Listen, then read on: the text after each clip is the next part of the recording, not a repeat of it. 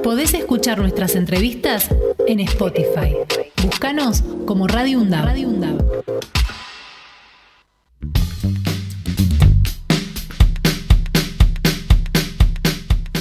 Y bien, Fernando, este, como lo hacemos habitualmente, tiene que ver con que siempre estamos dando información de nuestra institución, la Universidad Nacional de Avellaneda, y vamos a hablar ahora de un encuentro que se va a realizar en poquitos días, más precisamente pasado mañana, el próximo 3 de noviembre, eh, aquí en la sede España de la Universidad Nacional de Avellaneda. Es un encuentro de las cátedras de peronismo, de peronismo no, de periodismo, así, que también podríamos hablar de eso, y comunicación digital, que son integrantes de la red de carreras de Comunicación de la República Argentina. Y qué mejor que hablar con este, uno de los organizadores, digamos, que está llevando adelante este encuentro. Él es eh, Sebastián Di Dominica, que es profesor universitario y también especialista en medios digitales. Sebastián, buen día, ¿cómo estás? Axel Govendi te saluda, estoy con Fernando Pearson en la mesa.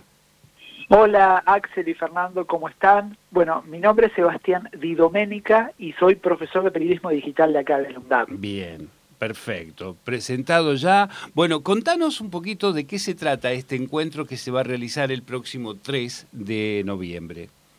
Bueno, eh, pasado mañana se va a realizar en la UNDAP, en la sede España, eh, el encuentro de cátedras de periodismo y comunicación digital. Es decir, es un encuentro de todas las cátedras de periodismo y comunicación digital, como decía, de las universidades, eh, de las carreras de comunicación de las distintas universidades nacionales del país. Ah, Todos los años se hace el Congreso RedCom, que es el Congreso de la, de la Red de Carreras de Comunicación, que este año se hizo en La Rioja en el mes de agosto que el, anfitrión fue la Universidad Nacional de La Rioja.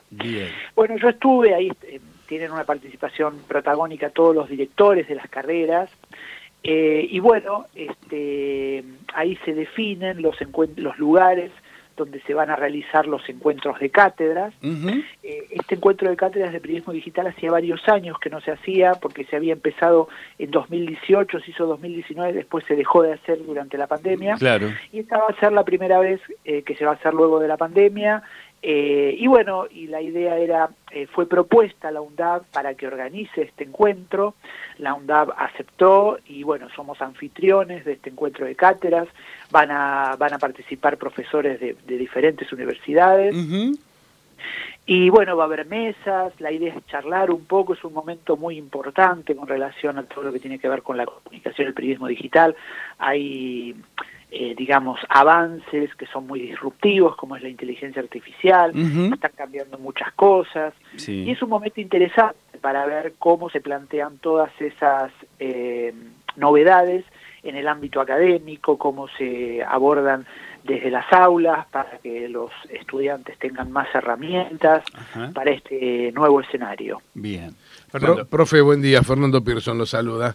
Eh, Hola, aquellos que somos ya los viejitos, nos estamos acostumbrados al periodismo escrito, periodismo eh, radial, televisivo, crónica periodística. Entiendo que a partir del surgimiento de las .com, el periodismo digital se termina imponiendo en la época. Y mi pregunta es, eh, ¿entran las redes sociales en lo que es el periodismo digital tradicional? Sí, claro, claro, claro. Es decir, el periodismo digital Hoy, el hoy todo el periodismo es digital, porque hoy, la radio también tiene sus, eh, eh, formatos digitales. La tele también, claro. Spotify y se, eh, se trabajan con los audios. Es decir, de hecho, la radio es uno de los, de, los, de los medios que mejor se ha adaptado a los cambios, ¿no? Pero bueno, pero todo es digital. y por supuesto que las redes sociales son una, una parte importante en el contexto del periodismo digital, porque en algún momento es decir, en general la gente iba a los medios, ¿no? Eso ahora cambió un poco y los medios van a donde está la gente. Y la gente donde pasa la mayor cantidad de tiempo es en las redes sociales. Entonces, todos los medios en algún momento eh, se tuvieron que adaptar a las pautas que marcaban estas empresas tecnológicas y eh, tuvieron que adaptarse y sumarse a las porque la gente estaba ahí, ¿no?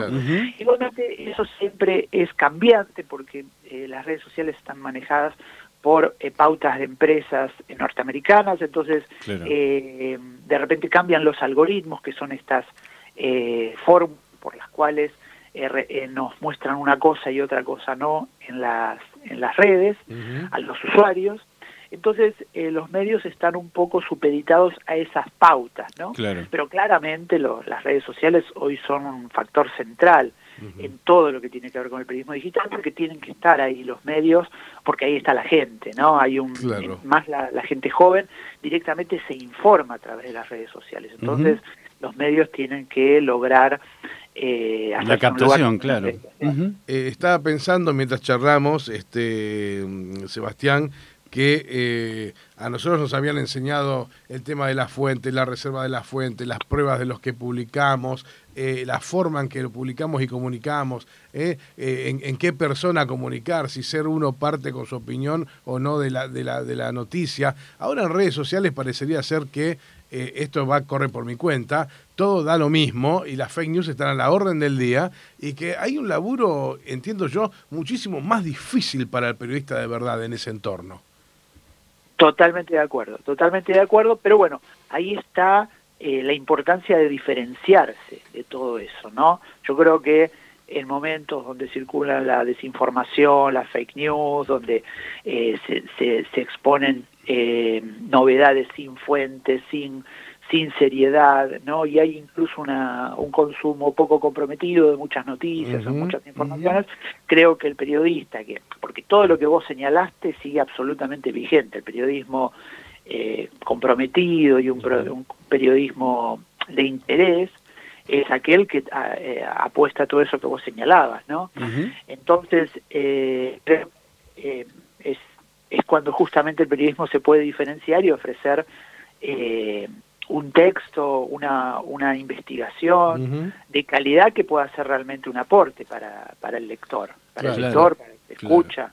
Porque siento, que por momentos me tengo que acostumbrar a que la agenda me la marque un Twitter y todavía no me acostumbro. No, Será que no estoy en época. No, pero... pero además también este, me imagino, vos lo decías, el periodismo se ha volcado a las redes este, sociales, pero también este, todo lo que hace a la sociedad se ha volcado a las redes sociales. Estoy pensando en las campañas, em, las campañas de política, ¿no? Ahora en, en estas elecciones, por ejemplo, uno de los puntos y los focos donde, me, por ejemplo, el candidato de la Libertad Avanza ha hecho este, este crecimiento eh, que no esperábamos, tuvo que ver muchas veces con las redes sociales. ¿Cuál es tu opinión al respecto, Sebastián?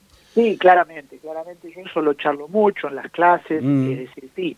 Eh, de hecho, se basan en, estrategias en, la red social TikTok, que es una red social muy consumida por los jóvenes, que son videos breves, donde se maneja una fuerza de eslogan, pero donde hay poca información buena y útil para comprender lo que se está diciendo, ¿no? Entonces, claramente son, son formas de informarse eh, muy superficiales, eh, que obviamente no, no, no llevan la, la, la, cantidad eh, de información necesaria para, para luego poder ir a votar con conocimiento real de lo que se está votando, ¿no? Igual, ojo, no quiero eh, menospreciar las, las decisiones, ¿no? Pero bueno, pero la realidad es que lo que yo veo cuando me pongo a analizar lo que veo en Twitter, en TikTok, y sí, es una información muy superficial, donde hay muy, muy poca explicación real de, lo, de, las propuestas, es toda una fuerza de eslogan,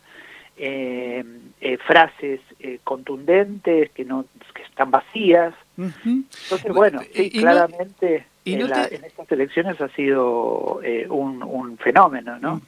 Eh, corregime si me equivoco. ¿No, te da la sensación de que también antes, por ejemplo, los proyectos audiovisuales que se presentaban, por ejemplo, televisivo y demás, eh, la imagen estaba muy cuidada? Y lo que yo veo en las redes sociales es que la imagen se ha perdido también, ¿no? No sé si coincidís conmigo. ¿En qué sentido Esto cuida, por ejemplo, los personajes que hablan en las redes sociales, por ejemplo, TikTok, son personajes que aparecen, este, mientras más este, raro aparezcan, más sorprendente es, me da la sensación. Sí, es, es un punto interesante, sí, es un punto interesante, es como prácticamente que eh, se digamos, hay mucha búsqueda de ser raro, ¿no?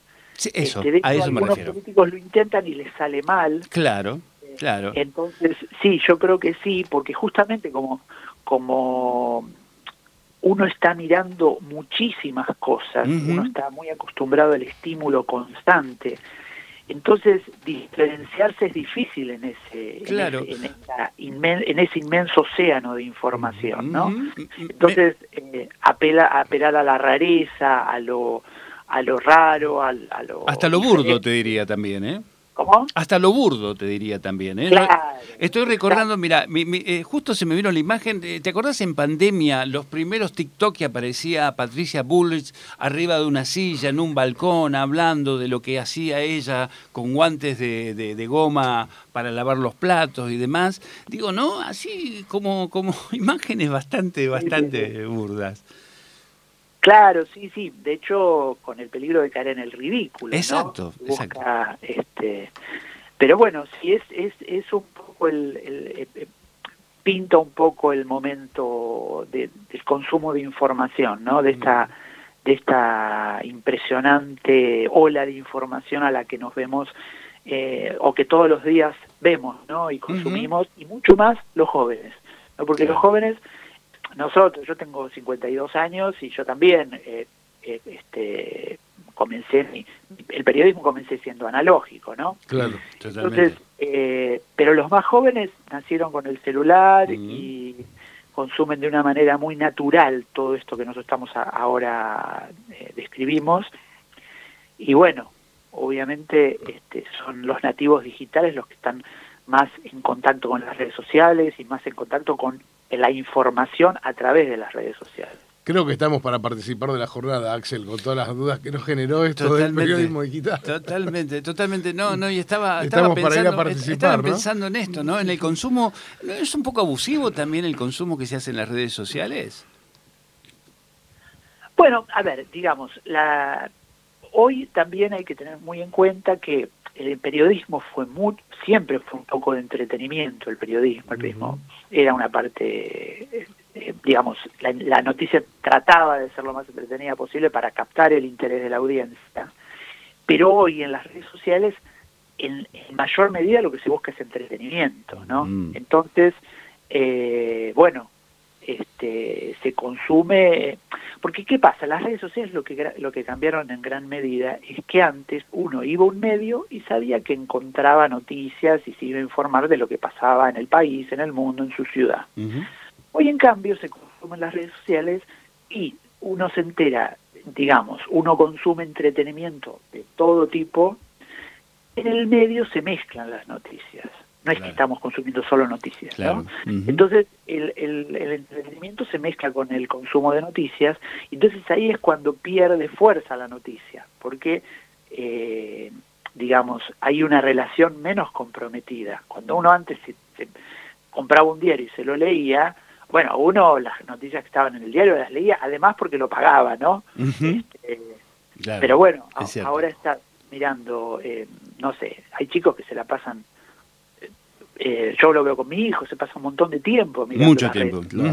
Mis hijos también, sí. bueno, sí, ahí me pasaba los domingos, en mi casa se compraban tres diarios, ¿no? Claro, la mía Y, y era, era increíble porque no nos daba el tiempo para leer los tres y me daba bronca a mí porque no llegaba. No, y dejabas Ahora- notas, ahora no hay notas tiempo. para la semana, Y digamos. bueno, ¿no? Suplementos. ciertas, claro, ciertas notas para la la, revista semana. dominical las ibas viendo eh, Claro. durante la semana Exacto. y uno intentaba consumir completo ese, ese periódico, ese diario.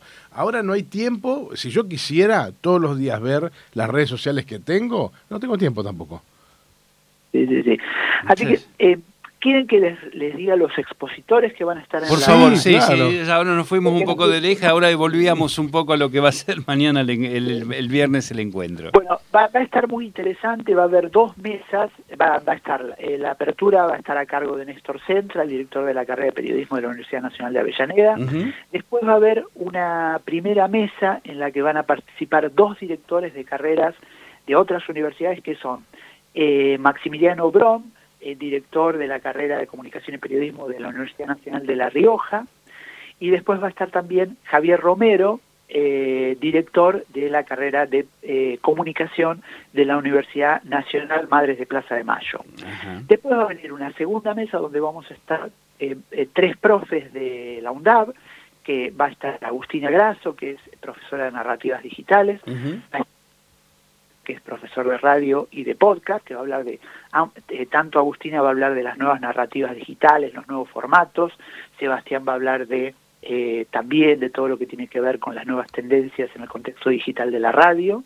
Y después voy a estar yo, Sebastián Di Domenica, que voy a hablar del periodismo digital, de estas nuevas tendencias también, hablar un poco de inteligencia artificial y del contexto actual en que se presentan los medios. Todo un poco charlando también sobre lo que hacemos en las aulas y cómo abordamos todas estas temáticas en la, en la carrera de periodismo de la UNDAP. Y después también va a haber un un egresado del UNDAP que, que está trabajando en medios digitales y que va a contar su experiencia en la actualidad. Y después ya finalmente, ya no, no abierto al público, se va a hacer la reunión concreta de los profes de, comunicación y periodismo digital de Redcom, que va a haber de Rosario, de, distintos lugares, además de Maxi Brón y Romero, eh, y bueno, y ahí se charlan de los programas, se comparten experiencias sobre cómo se están abordando las materias en este momento en las distintas universidades, así que es una, una experiencia también muy enriquecedora y un intercambio muy interesante. Bien, todo esto va a ser aquí en la sede de España, ¿verdad? Exactamente. Bien, en el aula eh, Héroes y Heroínas de Malvinas. Efectivamente, y después la reunión de profes, que ya no es abierta al público, se va a hacer en, en un aula aparte. Claro, en un aula aparte. Perfecto. Bien, bueno, eh, te hago otra pregunta. Este, ¿Los estudiantes pueden participar de esto? Sí, sí, sí. Las dos primeras mesas eh, son abiertas al público, a los estudiantes de la UNDAV y a, todo a todo público que quiera acercarse, que esté interesado en la temática, sí. Así que todos invitados a esta, a esta primera, que es de 9 a 12. De 9 a 12. La, primera jornada, que es de 9 a 12, 9 a 12, así que están todos invitados, invitadas para participar y, también va a haber diálogo con los presentes, así sí, va a ser un conversatorio y una presentación de, de, eh, de, la temática, así que sí, va a estar muy interesante. Sin lugar a dudas, sin lugar a dudas. Sebastián Di Domenica, profesor de periodismo digital de nuestra universidad, muchísimas gracias por esto y mucha suerte para lo que se viene el viernes. ¿eh? Bueno, muchísimas gracias Axel, Fernando, muy interesante todo el intercambio y sus preguntas. Un abrazo grande. Abrazo. Podés escuchar nuestras entrevistas en Spotify. Búscanos como Radio Radio Undab.